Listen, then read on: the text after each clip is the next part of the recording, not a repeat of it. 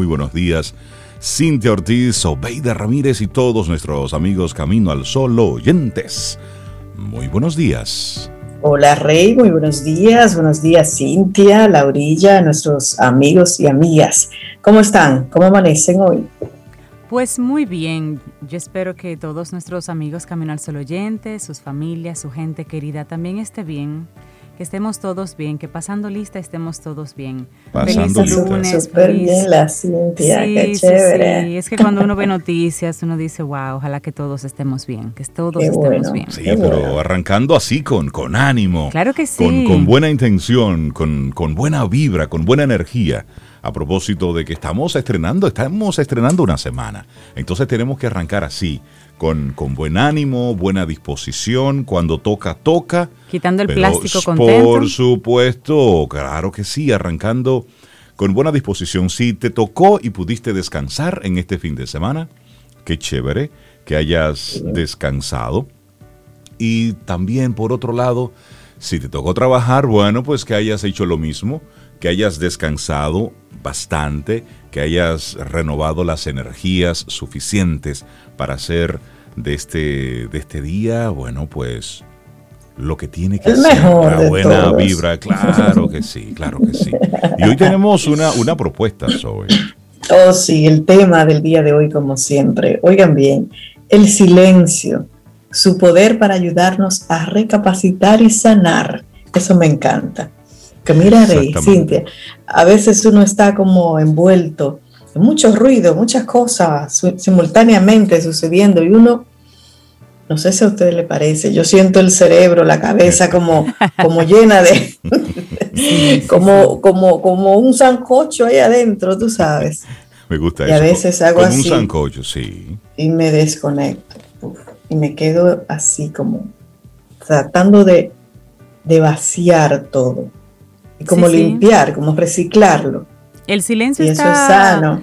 subvalorado, yo creo, infravalorado. El silencio Sí, realmente es muy importante, es muy importante. Te permite volver a repasar, a mirar de otra desde otra perspectiva, descansar un poquito el cerebro. El cere sí, sí, sí. El silencio está conectado mucho con, con dar una segunda mirada a, a- a lo que sea que, te, que esté sucediendo en tu vida, una segunda mirada, a darte como un tiempito. Un, cuando, como estábamos jugando en el recreo, ¿te acuerdas? Tiny Ball. Sí, Pedías un sí, sí. El silencio es como el ball Tiny de los adultos.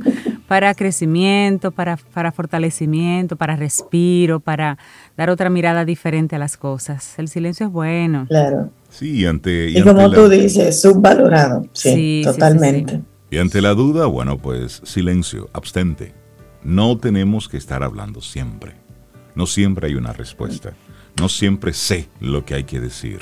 Entonces, en Así esos es. momentos, bueno, pues haga silencio, tranquilo. Que calladito eh, suenas mejor.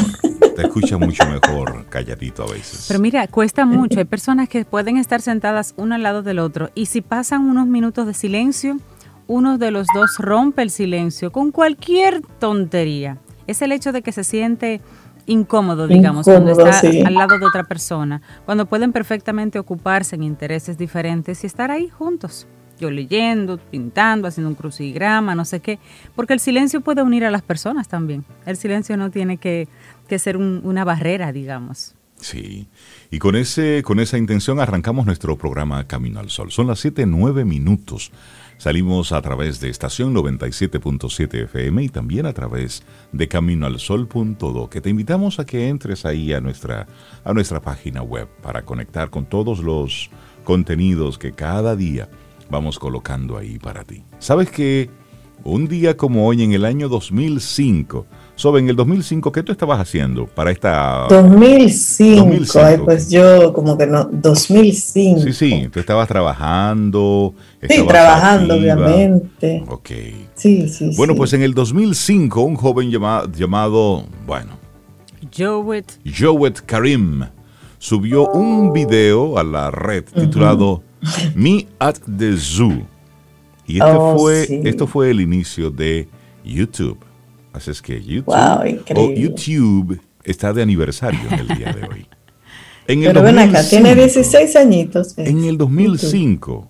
2005, el do- 16 años. Por Dios. Bueno, pues Oh ya sabes gosh. que hoy está cumpliendo años YouTube. Versión en Ay, español. ay, ay. Bueno, y el Día Mundial de la Tortuga también se celebra en el día de hoy o se conmemora World Turtle Day, patrocinado anualmente desde el año 2000.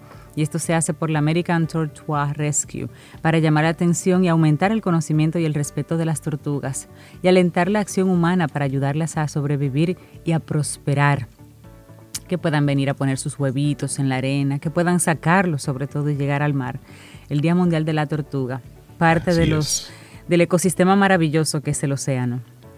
Eso. Bueno, y así arrancamos nuestro programa Camino al Sol. Buen ánimo, buena intención, buena actitud en este hermosísimo día en el que Sobe tiene de inmediato la voz cantante. sí. Iniciamos Camino Camino, al al Sol. Estás escuchando Camino al Sol.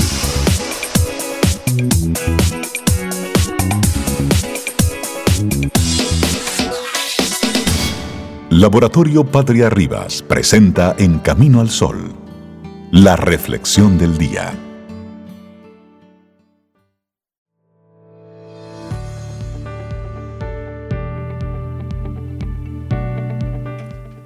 Nuestra siguiente frase es de Jorge Luis Borges. Dice, no hables a menos que puedas mejorar el silencio.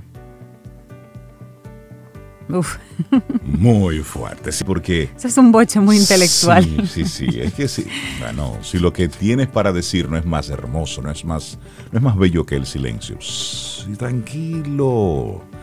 Vamos aquí avanzando, 729, ya les decía. Y vamos a compartirte, Cintia Sobe, nuestra reflexión para, para esta mañana. Porque, ¿qué hacer para no perder los nervios ni la paciencia? Y entonces ahí uno rompe el silencio. Exactamente. Miren, es que enfadarse o afrontar las dificultades cotidianas sin perder los nervios y la paciencia requiere aprender a manejar tanto nuestras emociones como nuestros pensamientos. Esta es una artesanía psicológica que todos podemos aprender. ¿Y qué hacer? ¿Qué hacer para no perder los nervios ni la paciencia? En situaciones de angustia, de enfado y molestia existencial aguda, de poco nos sirve la meditación. Una taza de té o respirar profundo, eso no ayuda. Es más, el simple hecho de que alguien nos diga eso de cálmate de una vez y tómate las cosas de otra manera, también termina poniéndonos mucho más inquietos todavía. Y es que cuando la mente está secuestrada por el universo de las emociones, resulta muy complicado pensar con claridad. Los nervios y la impaciencia se alimentan de la frustración, de esa ira que se enciende cuando las cosas no se suceden como deseamos.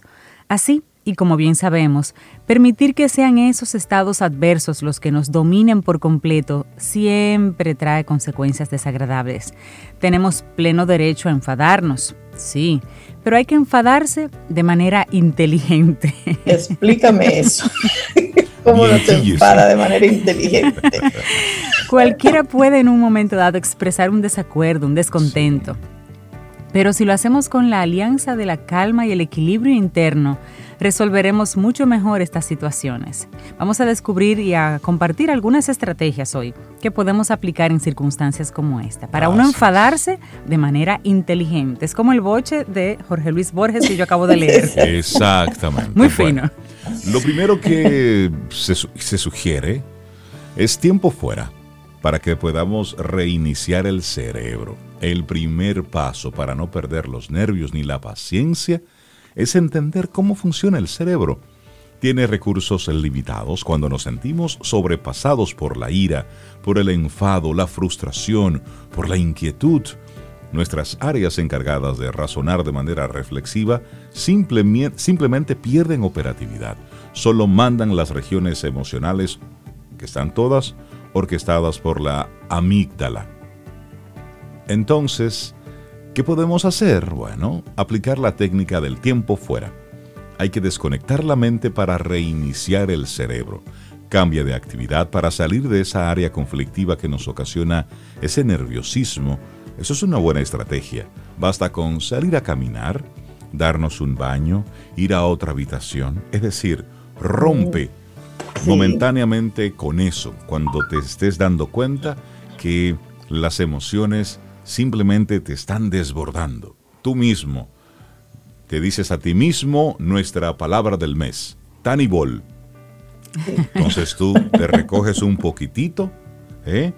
para refrescar ese cerebro antes de decir cosas que tengas que lamentar, antes de hacer cosas que tengas luego que lamentar y pedir perdón, porque las palabras dichas no se recogen. Podrás pedir disculpas, pero lo que dijiste lo dijiste. Entonces, se queda ahí. Esa es, la, esa es la primera recomendación. Date un tiempo. Vale, la, segunda, time out, La segunda, acepta las emociones sentidas, pero no te quedes con ellas. Sientes frustración, impaciencia, preocupación, ira, angustia, miedo. Perder los nervios es el paso previo a la pérdida de control y esto es algo que no podemos permitir. Por tanto, el segundo paso es centrarnos en nuestras emociones aceptándolas como quien mira un río fluir. Sabemos que está ahí, que están por algo, pero deben avanzar, pasar de largo para no hacernos cautivos de ese malestar. Y una frase bellísima de Helen Keller que dice, nunca podríamos aprender a ser valientes y pacientes si solo hubiese alegría en el mundo. Hay de todos. Es así. Otra sugerencia, Reestructurar pensamientos para no perder los nervios. Una vez logramos tener una mayor calma internamente, al haber manejado el aspecto emocional, llega ese instante entonces de profundizar en nuestros patrones mentales. ¿Qué tipo de pensamientos estamos teniendo mientras los nervios y la paciencia fallan? Es muy probable que aparezcan expresiones como, es que esto no tiene que ser así, no es posible que pase esto, debería ser de otro modo, es que nunca, es que siempre. Y este tipo de recursos mentales bloquean el bienestar al erigir un tipo de pensamiento inflexible. Y ya lo dijo en una ocasión Albert Ellis, psicólogo, hay ideas irracionales que nos condicionan y es necesario desactivarlas entonces. Debemos pasar del modo bloqueo a la flexibilidad. Vamos, modo bloqueo a flexibilidad. Un ejemplo. Esta persona siempre actúa de este modo y me hace perder los nervios. Tal vez deba aceptar a cada persona por ser como es y dejar que me afecte menos lo que otros hacen o dejan de hacer. Ese es el bloqueo que tengo, que me afecta siempre cuando esta persona hace esto. Y la flexibilidad es yo mismo decirme, yo mismo, mí misma, debo aceptar a cada persona como es y dejar que me afecte lo menos posible lo que otros hacen o dejen de hacer. Exacto. Bueno, y tu mente es como una especie de, de, vehículo sin control que debes frenar para recuperar el control. Para tener entonces el control de nuestras emociones, pensamientos, comportamientos, es bueno recurrir a las metáforas y a las visualizaciones. La mente es a veces como un carro, como un vehículo sin control, en el que entran un sinnúmero, un número excesivo de personas, causando entonces un gran desorden, un gran alboroto. Y es fácil perder los nervios en esas situaciones. Hay tanto ruido que no podemos centrarnos y casi sin darnos cuenta perdemos el control del vehículo. Para recuperar este dominio en la conducción de nuestra vida y más en esas situaciones de nerviosismo, es bueno apaciguar la mente, dejar que se bajen esas personas de más en nuestro vehículo. Una vez recuperado el silencio, trazamos un objetivo un plan de ruta. ¿Qué es lo que quiero? ¿Qué es lo que debería hacer en esa situación para encontrarme mejor? Y comienzas ahí a generarte preguntas.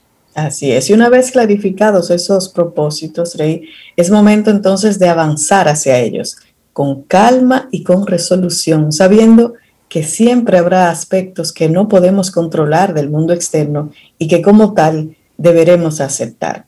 Esa es la estrategia.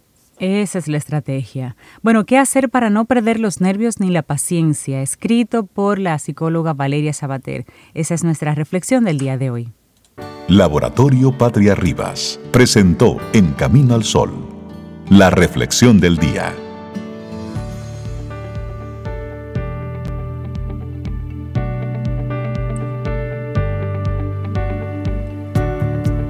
Recordamos que el silencio es nuestro tema, el silencio. Y esta preguntita de Colin Patrick Godreau nos sirve a todos. Dice, ¿con qué frecuencia hablamos solo para llenar el espacio tranquilo? ¿Cuántas veces perdemos el aliento hablando sin sentido? Dejamos eso de tarea. Valoramos más el silencio. Qué buena pregunta, ¿eh? Darle los buenos días. Recording in progress. Darle los buenos días, la bienvenida a César Cordero de Del Carnegie Dominicana. César, buenos días. ¿Cómo estás? ¿Cómo va todo? Claro que sí, muy buenos días. Eso, Buenos días, buen César. día. Bienvenido. Claro y fuerte. Así es, claro y fuerte. Buen día, César. Bienvenido. Gracias. Hablemos un poquito del tema que nos acompaña en el día de hoy junto a ti, construyendo nuestra marca de líder. El siguiente paso. Exactamente, pues resulta que a raíz del programa anterior, Ajá. donde hablábamos de que el líder deja siempre una marca, sea positiva, sea negativa, y que todos nosotros tenemos esa marca propia, más allá de lo que se vende propiamente como lo que es la marca eh, personal, hubo personas, Camino al Sol oyentes, que nos describieron, ajá, ¿y cómo lo logro entonces? ¿Cuál es el siguiente paso? Exacto. Y de ahí dijimos, no, vamos entonces a dar ahora los puntos claves que nos van a llevar a nosotros a desarrollar esa marca personal de manera intencional. No el típico, es que yo soy así, pero yo toda mi vida he sido así. Entonces, ¿qué más puedo hacer? El- Ese es mi el que me carácter, quiere me esa es acepta mi así. forma. Y el que me quiere me acepta así. Entonces, ¿qué tanto podemos lograr y nosotros técnicamente vender sin vender nuestro liderazgo? ¿Qué quiere decir esto? Vender sin vender nuestro liderazgo. Que no voy a forzar, no voy a, a- a empujar al otro, a obligarlo a que crea en mí como líder, sino que yo voy a, demostrar una serie de actitudes, habilidades y demostrar mi capacidad de ser un líder. Entonces los demás de una manera natural nos van asumiendo como líderes. Si nos damos cuenta en diferentes entornos, tanto de la vida personal como profesional, ese liderazgo va surgiendo y de repente el grupo dice, bueno, Reinaldo que sea el líder. Y, y Reinaldo de repente se sorprende y dice, pero- pero, ¿por qué yo? Ah, porque hemos visto en ti esto, esto y esto, creemos en ti, tú nos da a nosotros seguridad, eh, nos da la garantía de, de lo ético, de lo responsable, de lo íntegro y vemos tu actitud y tu comportamiento. Entonces, ahí Reinaldo tendrá dos opciones, o aceptar ese liderazgo y decir, wow, no me había visto como un líder, pues vamos a aceptarlo y asumir la responsabilidad o claudicar y pasarlo a otro. No, vamos a dejar a Cintia, que Cintia sabe más, o vamos a dejar a Sobeida, que Sobeida es la que debe de, de llevar el liderazgo. Y ahí entra entonces esa respuesta natural. La pregunta que siempre hacemos y es, ¿todos podemos ser líderes? La respuesta es un sí. El tema es qué tan intencionalmente queremos serlo y cómo nosotros vamos a construir nuestra marca de líder en función de lo que hoy día se demanda. Porque hay una pregunta que hacemos ah, ahora y mucho más con todo este tiempo que hemos vivido de este año de pandemia y es, ¿el mundo ha cambiado? Sí, mundo. Y la Pero esto es otro mundo. Sí. La es respuesta, la respuesta es un sí, pero más rápido que en Google. O sea, Claro. todo el mundo, en el- todo el mundo, no importa el grupo, el salón 10G. en el que estemos, de una vez dice, sí, ha cambiado muchísimo. ¿Y cómo no ha cambiado? Ok, como respondieron tan rápido, vamos a hacer la pregunta un poquito más reflexiva. ¿Qué no ha cambiado? Que no ha cambiado. Uy, uy, uy. La gente. Ah, sí. a- a- automáticamente hay que enfocarnos en las personas y sus necesidades. Sí, sí. No ha cambiado eso. Eh. La gente. Entonces, Claro. han cambiado los medios de tecnología. Por ejemplo, cuando yo digo comunicación, ok, desde el telégrafo al teléfono, al teléfono estacionario, a nosotros ver en una primera película de James Bond un celular en un carro. Ustedes recuerdan, ciencia ficción pura. que, que James Bond tenía eh, siempre eh, los objetos más innovadores de todos los tiempos. Siempre Siempre. eso, siempre eso es parte del atractivo de la película. Claro, ¿Cuál claro. es el invento para que van atrás, ¿verdad que sí? Claro. y, un, la- y un laboratorio. Entonces, desde esa época, si nos damos cuenta, el elemento de comunicación ha cambiado. La época dorada del Viper. Luego vinieron los primeros, eh, voy a usar un término muy criollo, ¿verdad? Los guayayelo, los primeros celulares. y, ladrillos, como le decíamos. Que tenías que andar con una maleta, que la batería era una maleta. Eh, aparte. Hasta llegar a lo que hoy llamamos smartphone, que va a cambiar el nombre, ¿eh?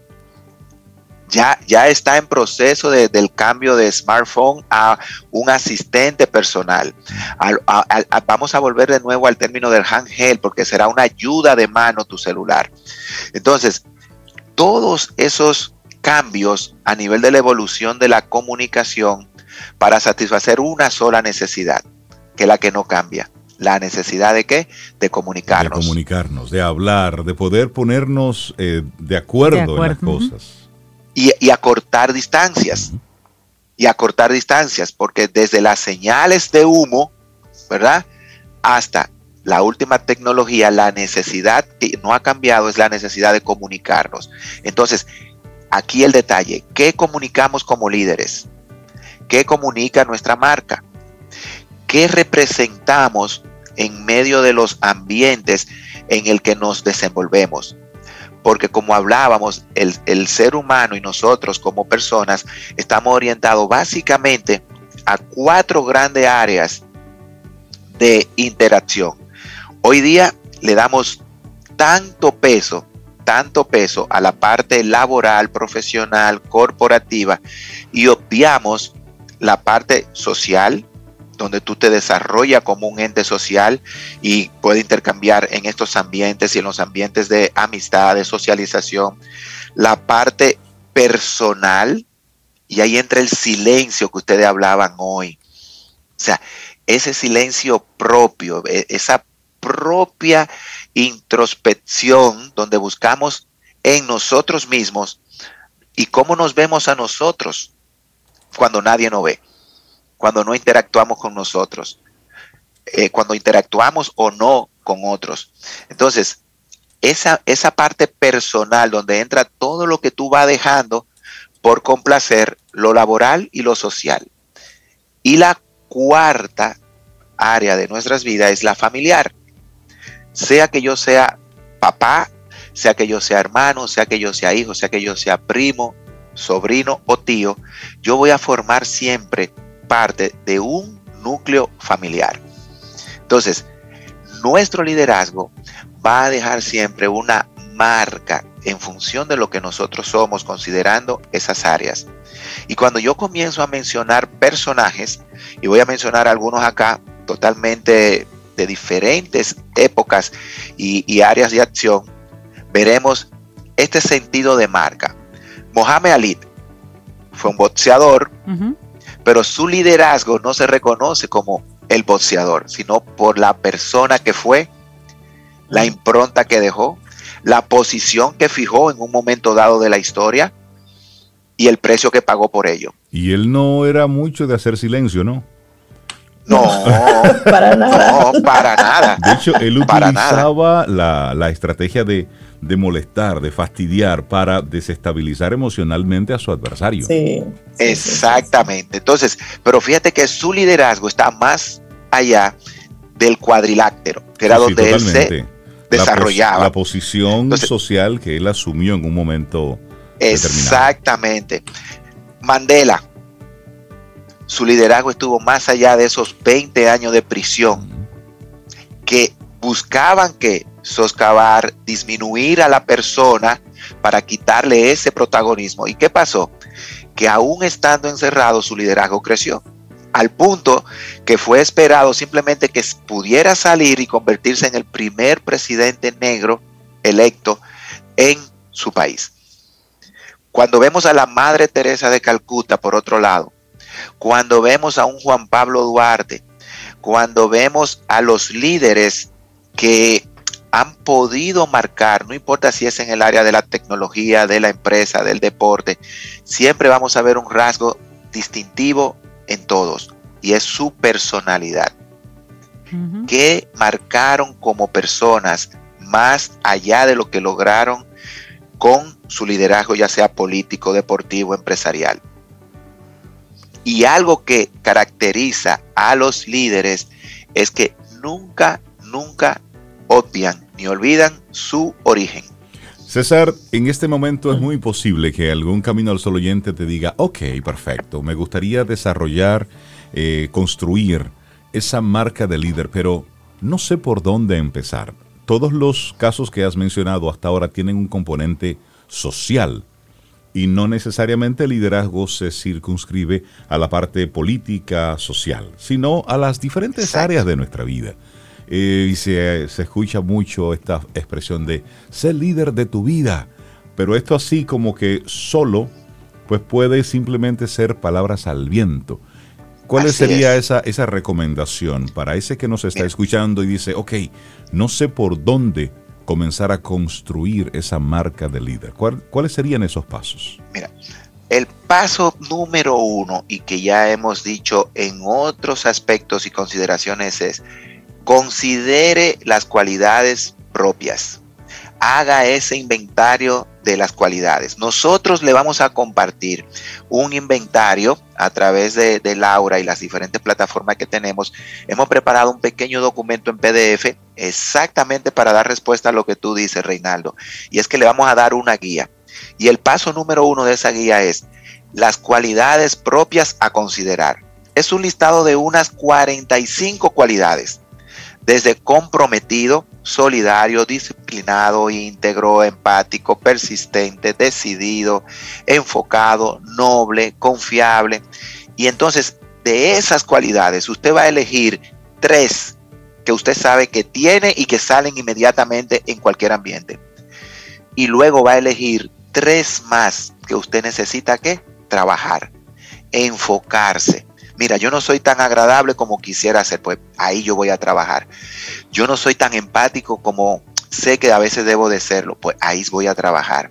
Yo no soy tan valiente en algunos ambientes, pues ahí voy a trabajar. Entonces va a elegir tres que tienes positivas, que están en ti, que salen naturales. Por ejemplo, mira, yo soy muy creativo, yo soy muy ingenioso, yo soy muy noble, ok, ya tengo las positivas, ahora déjame buscar tres que voy a trabajar. Luego, con esas tres cualidades, tú vas a construir una declaración propia y vas a decir, yo soy una persona orientada a ser y vas a elegir una de las positivas, creativo. Al elegir esa, ya te comprometes a ser orientado a ser creativo. Entonces, el valor que doy a los demás y ahí va a elegir una de las que tienes que trabajar. Es ser empático. ¿Para qué elegimos una por trabajar? Porque cuando yo digo que el valor que doy a los demás es algo que necesito mejorar, por ejemplo, ser empático, nos vemos obligados a aplicarlo. Y yo soy un líder único porque sé ser valiente y elige otra que tienes que trabajar que te comprometa a dar lo mejor de ti. Entonces, cuando trabajamos sobre las cualidades propias, partiendo de una positiva que tenemos y luego hacemos un plan de trabajo en una pequeña declaración con dos más, ya estamos en el camino a dar el primer paso de construir nuestra marca. Entonces, le voy a dejar dos frases, una de Henry Ford que dice, ya sea que pienses que puedes o que no puedes, en ambos casos tienes razón. Tienes razón. Claro. Si pensamos que no podemos ser líderes por las circunstancias económicas, de posición, es que yo en el trabajo en el que estoy no soy supervisor, yo soy un operador, yo soy una persona de servicio al cliente, yo soy un, no, no tengo persona a mi cargo. No, no se trata de eso. Tienes una persona a tu cargo y eres tú, primero. Luego tienes personas con las que te rodea y que puedes influir e impactar. Segundo, y tercero, puede dejar tu marca y legado a través de lo que haces. Mohamed Ali también nos dejó esta frase y es que la repetición de las afirmaciones es lo que nos lleva a las creencias. Y una vez, una vez que la creencia se convierte en una fuerte convicción, las cosas empiezan a ocurrir. ¿Qué quiere decir esto? Que debemos de repetirnos eso que queremos ser de manera positiva. Por eso el plan de trabajo. Y considerar entonces nuestra imagen en función de la influencia, no de lo que estamos imponiendo, sino de lo que estamos logrando a través de los demás. Y le vamos a dejar en esa guía que vamos a compartir con Laurita cinco elementos. Y con esto cerramos entonces nuestra marca. Y es la actitud profesional. La actitud profesional no es más en qué yo soy bueno. No es la posición en la que yo tengo, no. En qué yo soy bueno desde mi posición. ¿Qué tanto puedo darle a mi empresa? ¿Qué tanto puedo darle a las demás personas en función de lo que yo sé. Si usted lo que sabe es dar consejo, dé consejo. Si usted sabe, eh, tiene expertise en un área, comparta sobre eso que usted sabe. Luego, verifique cómo me estoy relacionando con los demás y qué tanta confianza, respeto e influencia logro a través de relacionarme con otros. El tercer elemento es nuestra actitud y autocontrol. ¿Qué pienso y cómo manejo mis emociones ante esos eventos que suceden a mi alrededor? Cuarto, ¿cómo nos comunicamos? Lo que yo digo genera credibilidad, logra convencer a los demás, logra que los demás piensen en mi idea, no porque yo se la impongo, sino porque suena atractiva en función de lo que todos ganamos hay un detalle con la comunicación, es, usted quiere llegar a más personas, presente las cosas desde una perspectiva donde todos ganan. Exactamente. Usted no quiere llegar a los demás, presente las cosas desde la perspectiva donde solo gana usted. Donde usted es el amo y señor y tiene la última palabra. Y ese es el punto. Y por último, nuestra apariencia, pero no nuestra apariencia en el vestir, sino en el comportarnos. Me veo y me comporto como necesitan verme los demás o como yo quiero venderme. Porque si yo intento venderme como no soy, créanme que la realidad en su momento va a salir. Ese papel no podemos sostenerlo en el tiempo. Podrás, Para podrás mantenerlo en una reunión, en algún grupo en particular, pero al final... Y por un tiempo. Cuando la, cuando la emocionalidad te embarga, sale lo que hay. Sale. En el momento propio sale. Entonces, ese liderazgo y esa marca se construye. ¿Cómo queremos ser recordados? Será la clave. Exactamente. Porque siempre dejaremos una impronta, un legado y vamos a ser recordados como compañeros de trabajo. Ustedes se recuerdan el que trabajaba aquí, que era tan y que digan ese tan en función de lo que tú dejaste. Exacto. Tan amable, empático o tan, grosero, difícil, tan, grosero, sí, difícil, tan de mal carácter. Si tal persona estuviera aquí, eso no hubiese sucedido y también, ¿eh? Sí, o no estuviera dando una orientación para que buscáramos una solución. Entonces, ¿cómo tú quieres ser recordado? Es la clave. Y eso partirá de lo que acabamos de compartir hoy. Excelente. Listo. César Cordero de Del Carnegie. Eh, entrenamientos, actividades, ¿en qué está Del Carnegie en estos días? En esta misma semana seguimos construyendo esos líderes que van a seguir dando esa impronta tanto en la sociedad como en el trabajo, como en sus familias, porque el programa de liderazgo comenzó ya esta semana, o sea que hay cupo para usted poder ser parte de este grupo que inicia ya esta semana de liderazgo en toda su perspectiva laboral, personal y lo que es ese desarrollo en función de lo que podemos aportar a los demás. Y todos los programas están activos a través de nuestras redes sociales, ventas, desarrollo personal, todo lo que tiene que ver con los negocios. O sea que estamos 100% activos aportando a ese momento que se necesita hoy día, que es crecer como personas y ser la mejor versión de nosotros claro mismos. Que es eso, darle. César, recuérdanos el número de teléfono para conectar con Del Carnegie. El 809-732-4804 809-732-4804 y a través de los diferentes medios y plataformas de redes, LinkedIn, Instagram, Facebook, Del Carnegie, tal como se escribe. Bueno, y César, tú que tengas un excelente día. Vida, música noticia, entretenimiento. Camino al sol.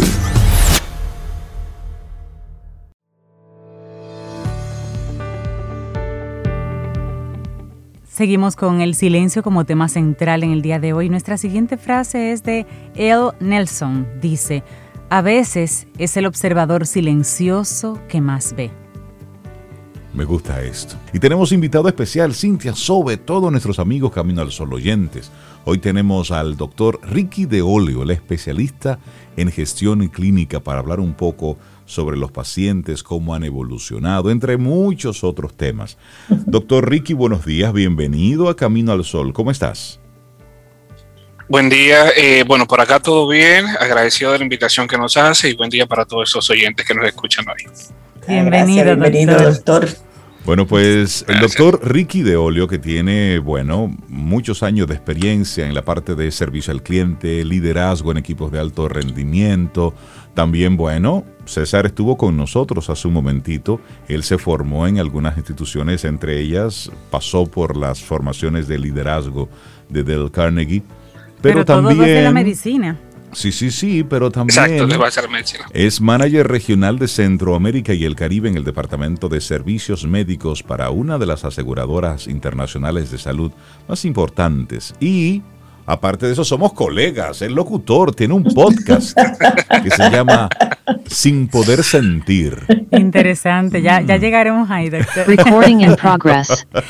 Doctor, cuéntenos un poquito. Vamos a hablar de cómo ha evolucionado el paciente en sentido general. Y luego entonces hablemos un poquito, entramos al tema de la pandemia y el COVID.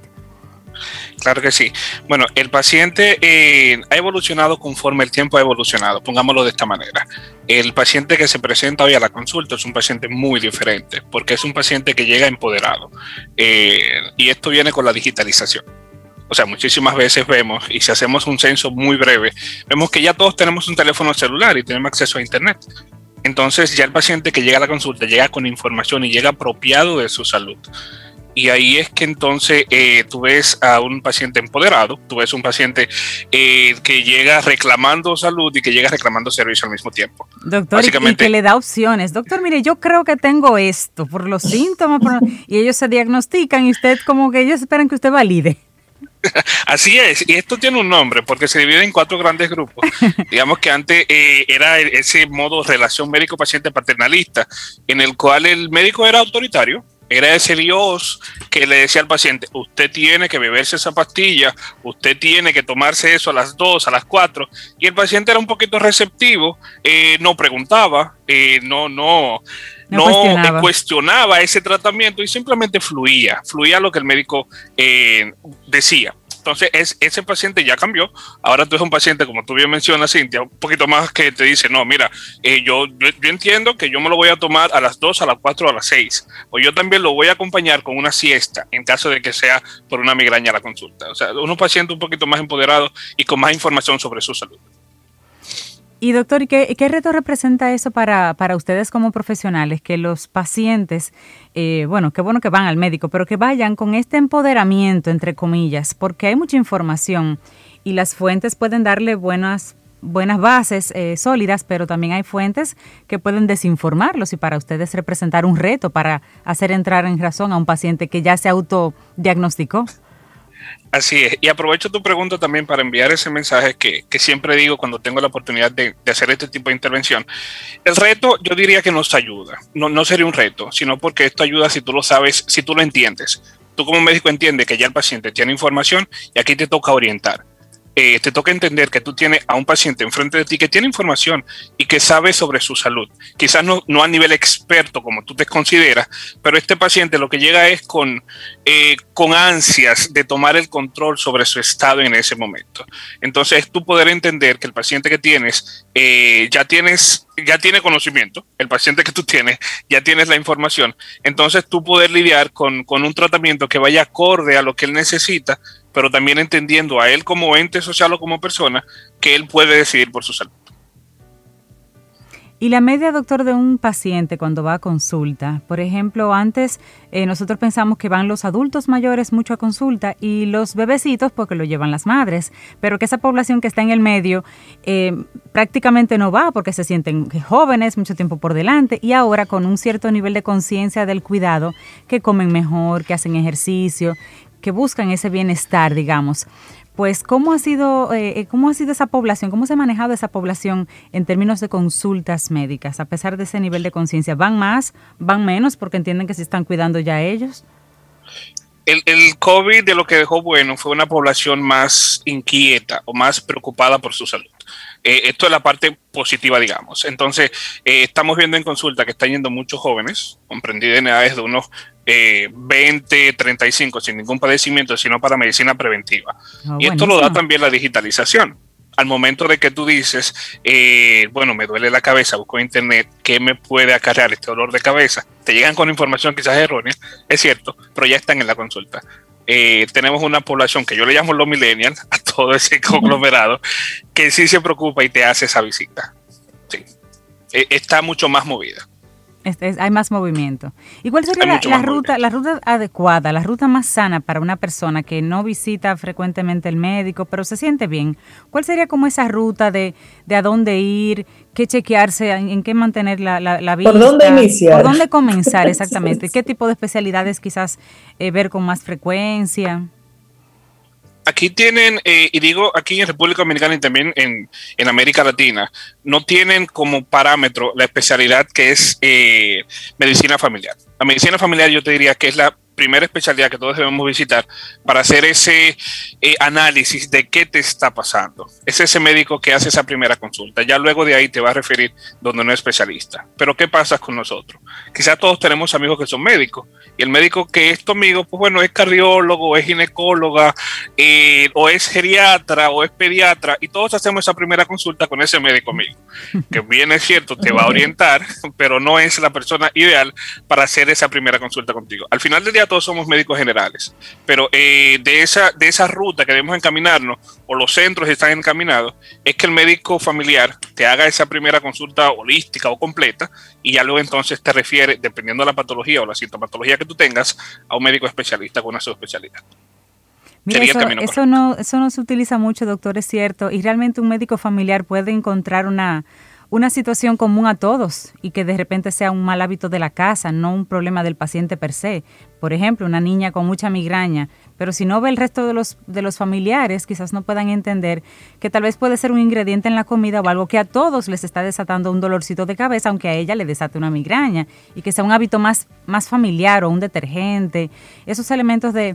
¿qué, qué, qué especialidad tiene un médico familiar? ¿Es un médico general que tiene todas las, eh, digamos, se maneja en como médico general en, todas las aguas, pero sin una especialidad en particular?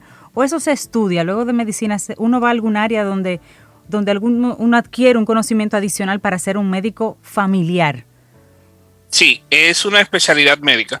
Eh, primero son médico general, pero ya luego estudia, el, digamos que el comportamiento o, básicamente el, al individuo desde, desde la parte social y lo lleva hasta, hasta la parte eh, clínica o médica. Es una especialidad que dura unos cuatro años, ya bajó a tres años, pero se especializa en la familia, en qué pasa en el entorno familiar junto con el individuo. Entonces, eh, digamos que es un médico general dos veces así, pues, para que entiendan, para que los oyentes que están allá no se compliquen mucho. Es el médico que te va a atender, que puede manejarte una enfermedad eh, de manera eh, simple, digámoslo, que puede manejarte una enfermedad hasta llegar hasta un especialista. Entonces ahí te hace, te hace eh, la consulta. A mí siempre me resulta como una dicotomía la parte de que, por ejemplo, en Europa, esta especialidad es muy valorada y acá una de las especialidades que quizás no tenemos este gran valor porque no se fomenta como tal. Estamos hablando con el doctor Richie de Golio, especialista en gestión clínica.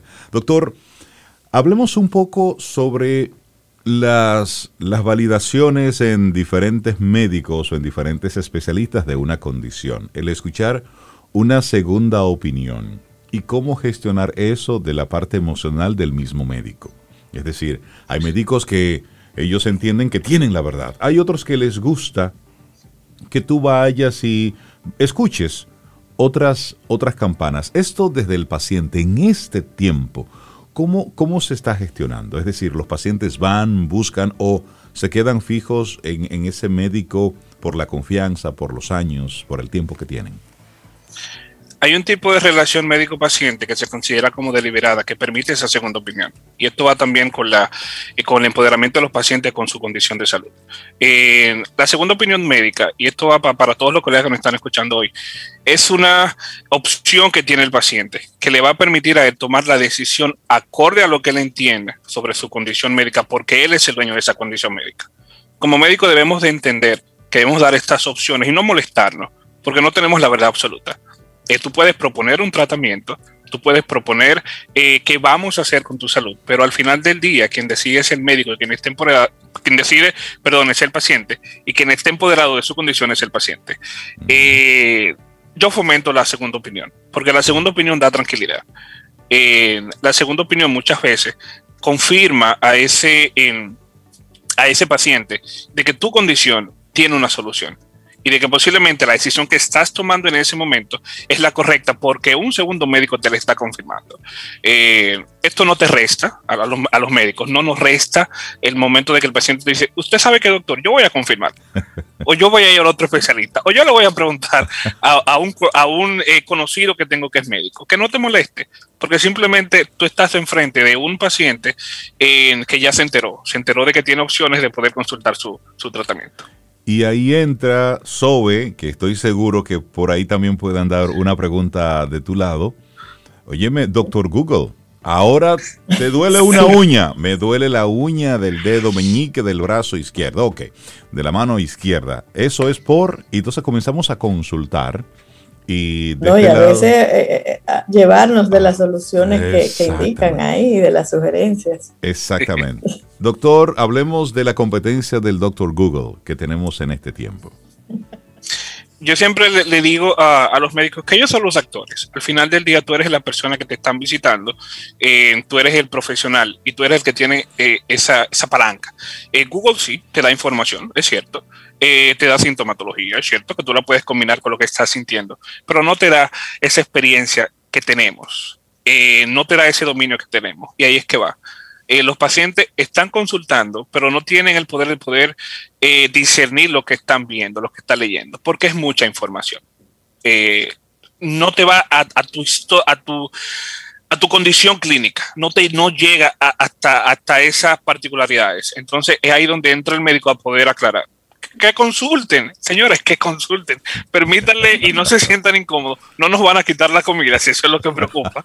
Eh, igual el paciente va a seguir yendo a la consulta, sino que, que va a llegar quizás con información distorsionada, muchos llegan con información distorsionada y nos toca entonces orientar a los pacientes decirle que si tienen una sintomatología que ya sale fuera de lo normal, pues no te quedes con Google solamente ve a la consulta y que ese médico te pueda orientar y que te pueda decir efectivamente qué es lo que tú tienes y hacia dónde queremos llegar juntos, paciente, eh, médico.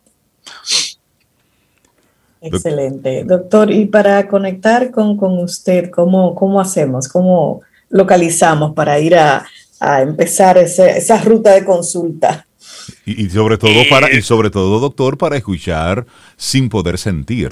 Así es que se llama el podcast. Sí, sin poder sentir. Sí, sobre todo ese. sin poder sentir es, es esa idea que, trae básicamente las historias de, de, los pacientes, siendo honestos. Son historias tristes contadas con sinceridad. Es una conversación muy honesta de personas que pasaron por un momento situaciones muy difíciles, pero tienen un mensaje. Eh, tienen eh, una historia positiva o no positiva, pero sino una historia de, acercamiento, de decirte, mira, yo estoy contigo, de aliento a esas personas que nos escuchan. Eh, sin poder sentir es ese podcast que pueden escuchar a través de, las plataformas digitales, así mismo se llama, sin poder sentir, y lo pueden también seguirme en mis redes sociales, RD Oleo, en Instagram, y a través también de, de la plataforma en la cual trabajo, Med Ayuda, que es donde trabajamos marketing médico. Ahí me pueden consultar y pueden eh, tener ese contacto conmigo. Buenísimo. Excelente. Doctor, doctor. Richie Deoli, especialista en gestión clínica, muchísimas gracias por acompañarnos en el día de hoy. Que tengas una muy buena semana. Una muy buena semana. que lo que te, que, que, lo que te consulte sea para decir, eh, doctor, me sané Ya me siento mejor, estoy recuperado. Que sean todas noticias así positivas. Que tengas una muy buena semana. Gracias a ustedes Muchas por la invitación y gracias de verdad a esos se, se escucha que están allá. Que tengan ustedes también feliz resto de, de la semana o buen inicio de la semana. más bien. Eso. Muchas Gracias, gracias, doctor. Igual para usted. Disfruta tu café en compañía de Camino al Sol.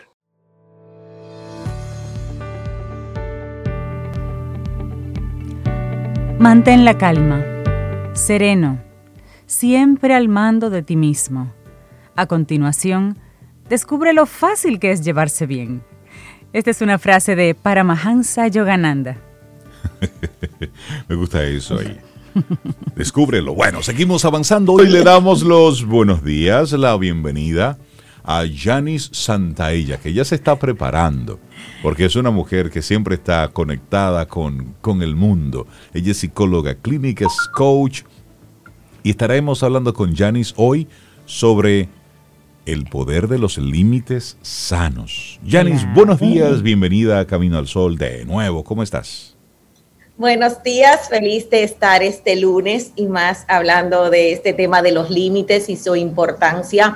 Hoy traje cinco puntos o cinco características que nos empodera a través de crear límites sanos. Es importante saber que los límites es, son las casas o la estructura virtual o emocional del yo. Entonces los límites cuando yo establezco límites, límites físicos, límites emocionales, límites de trabajo, yo voy estableciendo y educando al otro cómo tratarme y sobre todo permitiendo mi identidad, mi espacio corporal y de vida y a través de ello mi camino. Hay tres tipos de límites. Están los límites muy rígidos que lo que hacen es impregnar en el otro miedo y me van destruyendo mis relaciones. Los límites que son eh, libertinos o del libertinaje, haz lo que tú quieras. Generalmente establecemos límites a través de la forma que nuestros padres nos educaron. ¿Qué quiere decir? Si fui educada muy rígidamente, le voy a decir a mi hijo, a todos los demás, haz lo que tú quieras, voy a permitir mucho. O si fui educado a través de límites, inclusive sirven el liderazgo.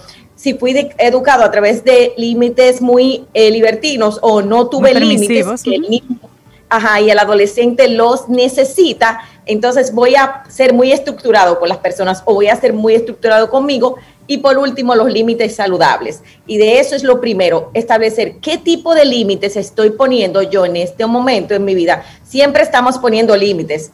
Vamos a ver en dónde tú lo estableces y de qué manera. La número dos es muy importante y es la palabra no y sí hay una correlación entre cuando yo me digo que sí a mí, le digo que no al otro. O sea, no hay manera, hay manera de ganar, ganar, pero los límites, cuando yo vivo diciendo, complaciendo a todo el mundo, no establezco límites sanos. El complacer es uno de los mayores destructores de una relación. Y el que complace mucho, yo vengo de ahí, yo soy una complaciente en crecimiento, realmente era una forma de buscar amor, cariño, comprensión, de buscar seguridad, aprobación en los demás. ¿Y qué pasaba al final? Que las personas no me conocían, pero yo tampoco me conocía a mí. O sea, es, es imposible a través del complacer y sobre todo cuando tenemos ne- eh, muchas necesidades emocionales. Los padres necesitamos aprender a, de autoestima, a establecer límites. Tome talleres, venga al programa Camino al Sol siempre, eh, tome terapia. Porque, no, oye, Sí, un hijo, cierto. señores, una, un adolescente sin límites, miren, vamos a hablar de los niños, pero los niños me encantaría que Isabela, que todos los que vienen a, eh, los terapeutas tan excelentes que vienen aquí a hablar del tema de los límites en la parte infantil, pero en la parte de adolescencia, cuando un adolescente es como que atravesar un puente sin barandillas y se queda la vida entera esperando esa estructura. ¿Por qué no se lo podemos dar? Muchas veces porque no tenemos la, vamos a decir, la sanación de ellos, no tenemos la conciencia, no estamos educados, no tenemos las herramientas. Así que es muy importante eso primero. ¿Cuál es mi relación con el sí y cuál es mi relación con el no? Después de ahí viene algo importante, el poder de los límites nos invita a conocernos. ¿Qué me gusta? ¿Qué no me gusta? Ustedes saben que una de las cargas principales para una persona es cuando tú le dices al otro lo que tú quieras. Como tú digas. Ajá. Porque, porque tú no tienes decisión y aquí hemos hablado del poder de la decisión, del poder de elegir. Esos son poderes que nosotros vamos generando a través de la vida y nos vamos estructurando en ellos porque no necesariamente lo aprendimos en nuestra niñez. Ya ni si número perdona que te interrumpa, aprovechando ese punto, y por lo general la persona que dice así, lo que tú quieres, lo que tú digas, cuando al final tú decides, entonces te dice, ay, pero yo hubiese querido tal cosa. Bueno, pero, yo, hubiera, yo hubiera elegido el otro. Ajá, pero, tú me dijiste que, que eligiera yo, que quisiera yo. Por lo general, entonces sí emiten una postura. Cintia, todo el mundo sabe lo que quiere. Lo que pasa es que no tenemos necesariamente el permiso, que, es importante lo que acabas de decir, el permiso. Entonces vivo enojado con los demás porque me guían, pero yo no quiero ser guiado, pero yo no estoy tomando la responsabilidad de mi vida. Porque asumir no es solo decir perdón, asumir no es solo, asumir es actuar en consecuencia. Ahora, ¿quiénes, las personas que no deciden tienen pánico a fallar? Entonces, siguiendo con los dos últimos puntos, una persona con límites toma las riendas de su vida y tiene relaciones funcionales. Mis relaciones funcionan porque tener límites es aprender a pedir lo que yo quiero, aprender a establecer lo que yo no quiero, poder cuidar a los otros y por último, una persona con límites tiene una libertad responsable. ¿Qué es una libertad responsable? Yo soy libre, elijo, asumo las consecuencias, pero también a través de eso voy cultivando en mi vida cómo voy a contribuir contigo. Te respeto, te conozco. Así que los límites es el primer poder personal que una persona necesita para su identidad. Y voy a subir un nivel porque en la próxima vez voy, a hablar de la autoestima para líderes porque me ha pasado mucho que los eh, no vemos en el liderazgo ni en nuestros emprendimientos la importancia de la autoestima la importancia está para lanzarnos a lo que nosotros queremos. Un empresario que pone límites adecuados a sus colaboradores es un empresario que va a tener relaciones sanas y funcionales con ellos. Un empresario que o un emprendedor que pone límites a sus clientes, hasta dónde puedo llegar contigo. Lo más importante es el por qué, para qué. Entonces los límites nos van a nosotros dando ese poder. ¿Y cómo se practican los límites? Porque la gente me dice, Yanis, ¿cómo aprendo a decir que no? Practicando. Exacto. Lo primero que necesito saber para ya escucharlos a ustedes es de dónde vengo, de dónde vienen mis límites, dónde lo aprendí. Sanar, sanar con papá, sanar con mamá, sanar con mi historia, tomar una decisión de vida, qué voy a hacer ahora y sobre todo practicar. Los límites se practican en el hacer, en el no. O sea, cuando tú dices que no la primera vez te va a dar culpa, te va a sentir mal y todo esto, pero vas a empezar a ver que tus relaciones mejoran. Y qué lindo es poder conocer al otro como es, ser auténtico y yo conocerte a ti, porque cuando no tengo límites no te conozco, sino o te invado o me invades. Así que este es un buen momento para nosotros trabajar esos límites y tener poder personal. Y no es el no por el no, no es que estamos, vamos a brindar ahora un no porque, por, porque no. Es el no que, que, va a significar para ti un sí, que va a significar para ti una oportunidad y un crecimiento. Ese es el no al que se refiere Janis con este tema del día de hoy. Es el no que te va a empoderar a ti, que te suma a ti. No es por quitarle al otro. Y tú decías algo que es bueno para reflexionar. Cuando le digo que no al otro y me digo que sí a mí y o viceversa. Y se da ese elemento de ganar, ganar. Pero para yo poder apoyar a otros, yo debo estar sobre base segura. Y eso no es egoísmo, eso es sentido común, que es de las cosas que nosotros tenemos que comenzar a quitarnos de mm, como ese paradigma de que estoy siendo muy egoísta porque solamente estoy priorizándome. No, lo que pasa es que para tú poder ayudar a otra persona, tú debes estar, claro, debes estar bien. con los pies firmes. Entonces, a partir de esa postura, a partir de ahí es que entonces tú ayudas a todo el mundo, pero primero tú debes estar claro de, en el lugar en el que tú te encuentras. Yanis, pero ¿y si en este momento hay un camino al sol oyente que dice, sí, Yanis, pero decirlo es muy fácil? ¿Mm? Decirlo es muy fácil. Pero cuando tú tienes a una persona que siempre otros han estado tomando la decisión por él, por ella, es decir, papá y mamá siempre vístete con esta ropa, comete esto, esta es la película que vas a observar, esto es donde va, es decir, te voy llevando de la mano.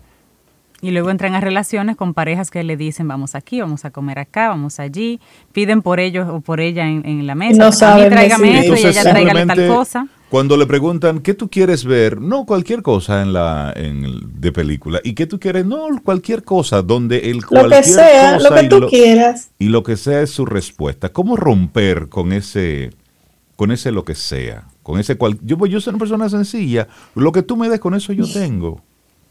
¿Qué tema? mira, lo primero es eh, los que estamos del otro lado, saber entrenarnos con ese tipo de personas a que no, hacerle preguntas, los que estamos del otro lado, porque es como una invitación a lo fácil que se convierte en disfuncional o tóxico. Entonces, los que estamos, cuando yo no decido, necesito buscar ayuda profesional. Em, para todos los que están aquí, quieren empezar a esa, ese despertar, en YouTube yo tengo el taller de estableciendo límites sanos, es totalmente gratis con una guía, Janis Santaella. Ahora, necesitamos buscar ayuda porque eso es un trabajo individual. Necesitamos hacer programas de crecimiento.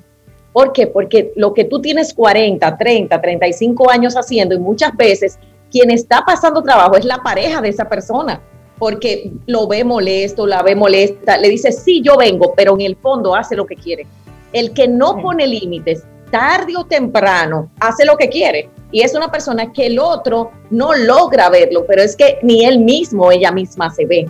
Entonces, primero, tomar una decisión, comprometerse consigo mismo, buscar ayuda y hacer programas de crecimiento.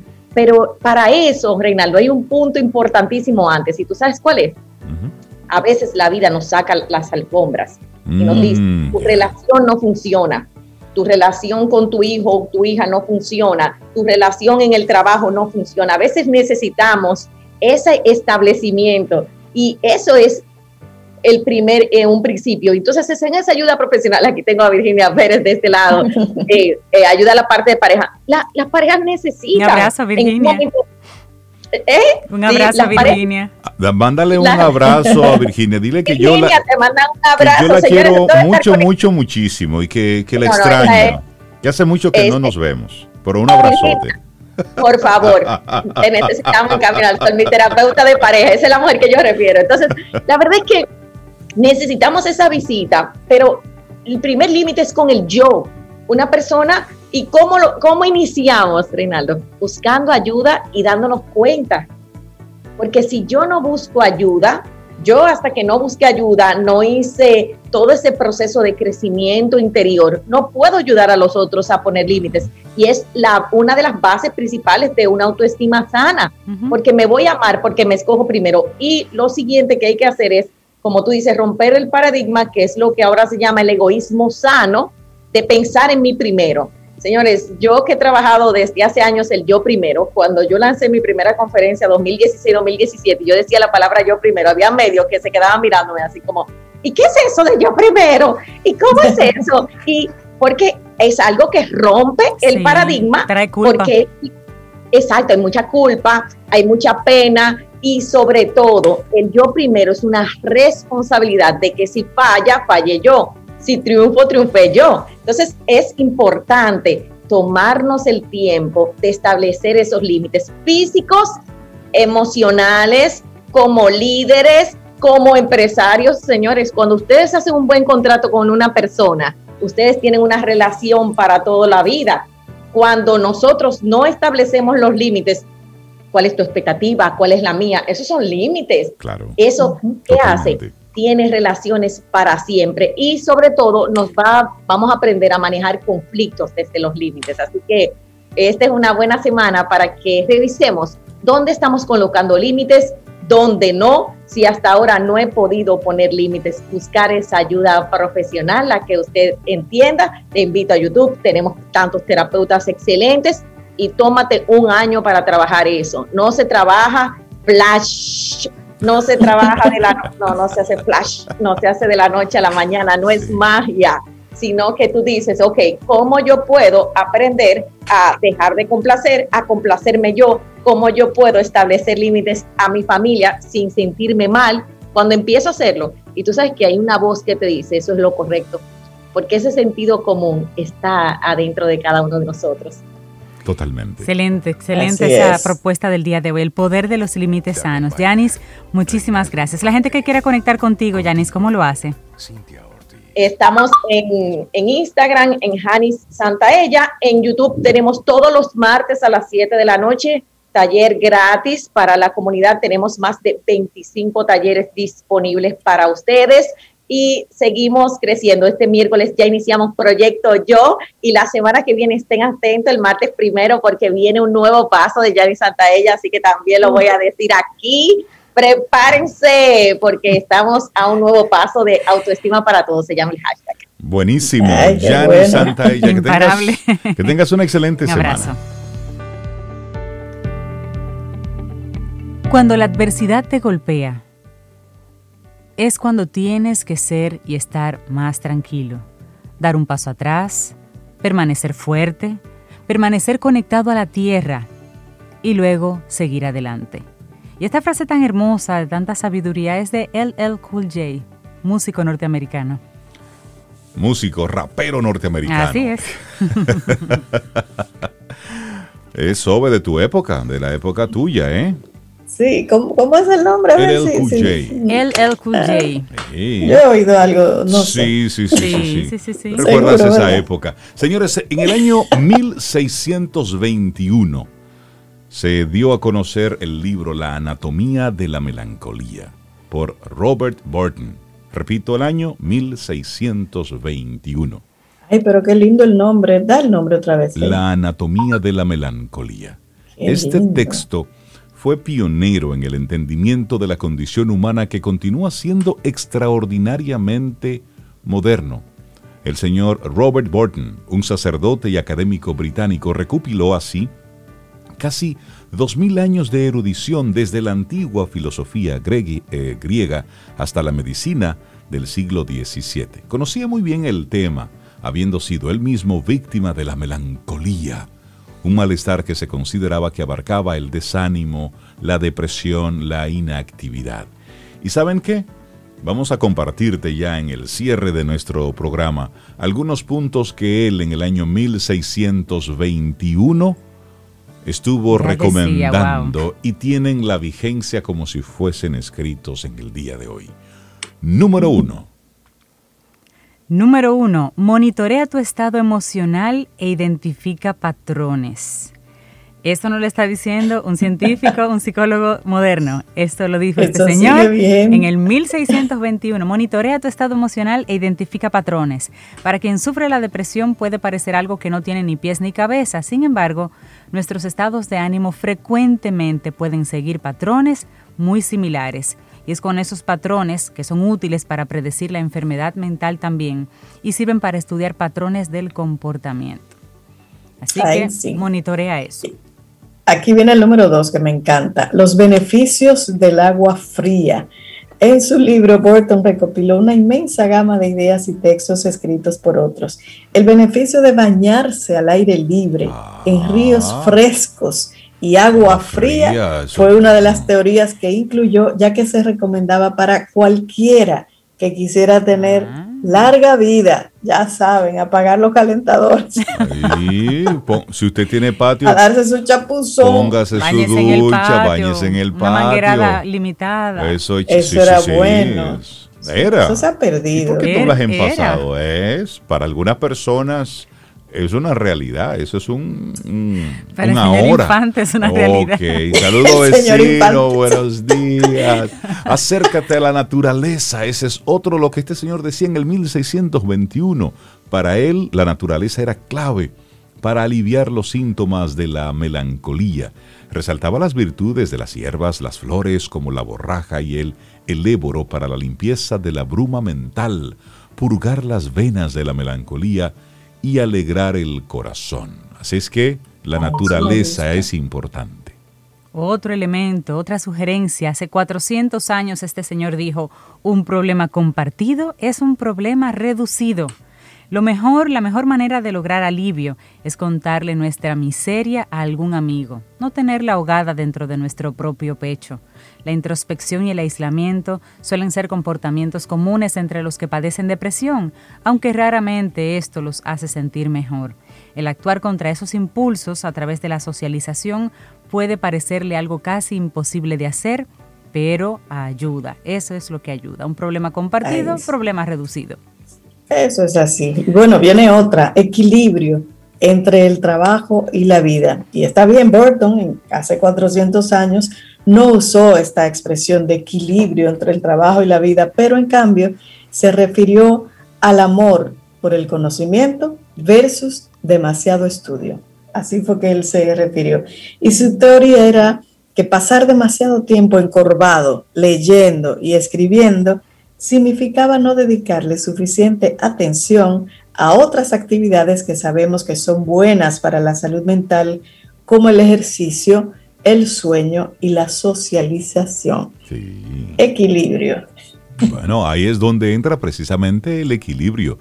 Cuando estamos mentalmente ocupados y agitados, el estudio es una distracción bienvenida un, poco, un foco positivo con un sentido de propósito. Sin embargo, si estudiamos demasiado, nos volvemos sedentarios y solitarios, abandonando otras actividades que nutren una mente saludable. Y las palabras de Burton pueden llegarnos de tiempos pasados, pero su recopilación de teorías sobre las causas, los síntomas, los tratamientos de la melancolía, continúan siendo útiles y relevantes hasta el presente. Así es que... Súper interesante. En el 1621 fue escrito esto y sin embargo tiene toda la vigencia del día de hoy. La anatomía de la melancolía. Así se llama este libro escrito por Robert Burton. Y por el tiempo que es, pues puedes encontrarlo en la web. Ya son materiales de, dominio libre. Así es que en alguna de esas bibliotecas puedes encontrar una edición gratuita de este libro, La anatomía de la melancolía. Bueno, vamos llegando nosotros al final de nuestro programa Camino al Sol por este lunes inicio de semana. Estamos a 24 de mayo. Hoy es un día preciosísimo. ¿Para qué? Bueno, usted póngale el apellido. ¿Para qué? Para lo que usted quiera. Para lo que usted Para lo que sea. Por lo menos arrancamos con la buena noticia de que se completó el rescate de las personas que estaban atrapadas en el teleférico de Puerto Plata, que están bien, que todo concluyó de manera, de manera positiva, pero ahí mismo hacer ese llamado a las, a las autoridades. Porque si bien es cierto que todo concluyó de buena, de buena forma y estuvo el equipo de la defensa civil, técnicos en el área, la Fuerza Aérea, entre otras eh, instituciones, no es menos cierto que los desfiles del 27 de febrero y del 16 de agosto, que siempre están exhibiendo muchísimos equipos y muchísimas cosas, eh, no, es, Sí, sí, sí, no es en el malecón que los queremos, es en momentos como estos donde queremos verlos eh, accionar, que estén con los equipos necesarios para los diferentes, eh, las diferentes situaciones que se puedan presentar, pero por otro lado, el personal lo suficientemente entrenado y por supuesto, en lugares como el teleférico, que es, es el único que tenemos y no y es... Tomando en cuenta el teleférico de Santo Domingo, que es un medio de transporte, ya eso da la experiencia de que aquí tenemos que poner ojo avisor al mantenimiento y al equipo de claro, y debemos tener entonces ese plan A, B, C, D, E, F, qué hacer en caso de. Me imagino que lo tienen, pero vamos a refrescarlo y tenerlo más mucho más cerca. pero esa es una buena noticia. Esa es una buena noticia y signos de que eres un privilegiado y te vayas hoy lunes a tu casa, a tu oficina, con las mejores intenciones. Mira, seis puntos. Si tú tienes acceso a agua potable, tienes agua. Si tienes internet, un teléfono con que resolver o una computadora. Comiste, ya comiste algo hoy. Tienes acceso, tienes acceso al alimento hoy. en algún momento tú sabes que vas a comer. Tienes la libertad de estar afuera sin estar en una zona de guerra. Tienes ropa, ropa limpia puesta y tienes una casa, un refugio que puedas llamar hogar y una cama, señores, somos del 0.000% privilegiado. Así que Profesora, a darlo todo hoy. Usted ha dicho la gran verdad del día. Señores, tengamos un día preciosísimo y te recordamos que hoy el silencio, su poder para ayudarnos a recapacitar y sanar. y esperamos que hayas disfrutado del contenido del día de hoy. Recuerda nuestras vías para mantenernos en contacto. Hola arroba caminoalsol.do. Visita nuestra web y amplía más de nuestro contenido. Caminoalsol.do. Hasta, una, próxima, edición. Y pásala bien.